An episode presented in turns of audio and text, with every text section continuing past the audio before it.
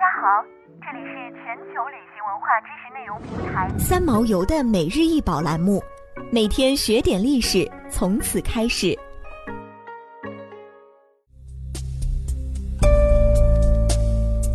每天学点历史，从每日一宝开始。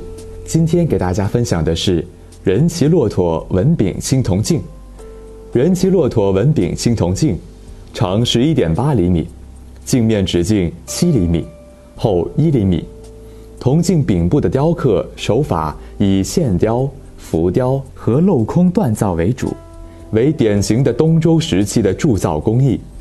整体造型栩栩如生，将人和骆驼的形象刻画得非常细腻生动。这是东周时期北方草原民族使用的青铜镜。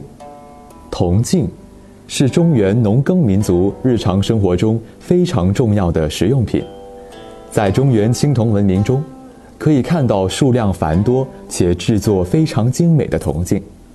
在鄂尔多斯青铜器中，也发现有一定数量的铜镜，有的形制与中原发现的同时代铜镜相差无几，只是镜背面或为素面，或为简单的旋纹、网纹等。有的形制工艺等与中原农耕民族使用的铜镜相距较大。这一类铜镜不仅镜体小、较轻薄、周阔不出棱，形制不规整，其背面图案也较为简单，甚至多为素面。为了携带握持的便利而设置动物造型的钮或柄，则是其最大的特征。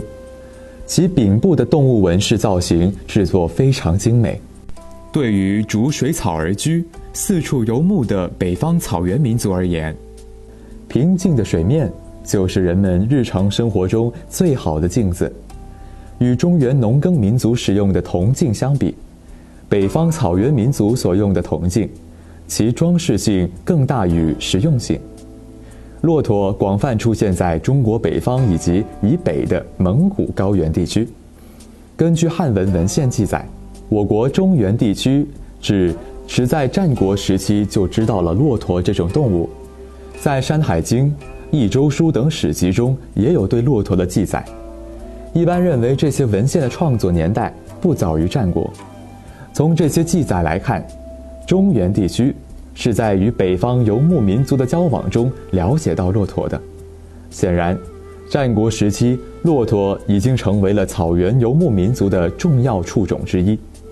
骆驼的生理特性使得它能够适应缺水、植被贫乏的环境。在较为恶劣的环境下，相对于其他牲畜，骆驼在负载、长距离通行等方面都更有优势。在游牧经济生活中，骆驼的地位并不如马、牛、羊重要，主要是作为特殊情况下的负载动物，并非普通家畜。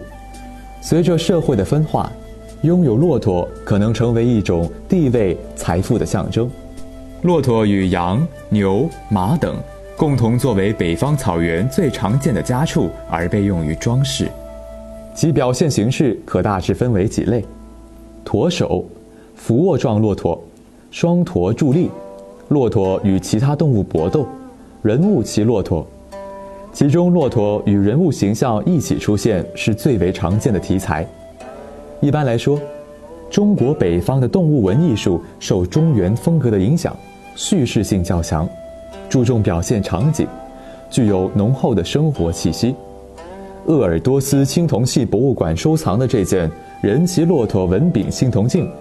手柄处造型是一胡人骑骆驼的画面，骆驼昂首挺立，其前后肢均处在半卧的状态，再现了当年胡商在沙漠上行走之景象。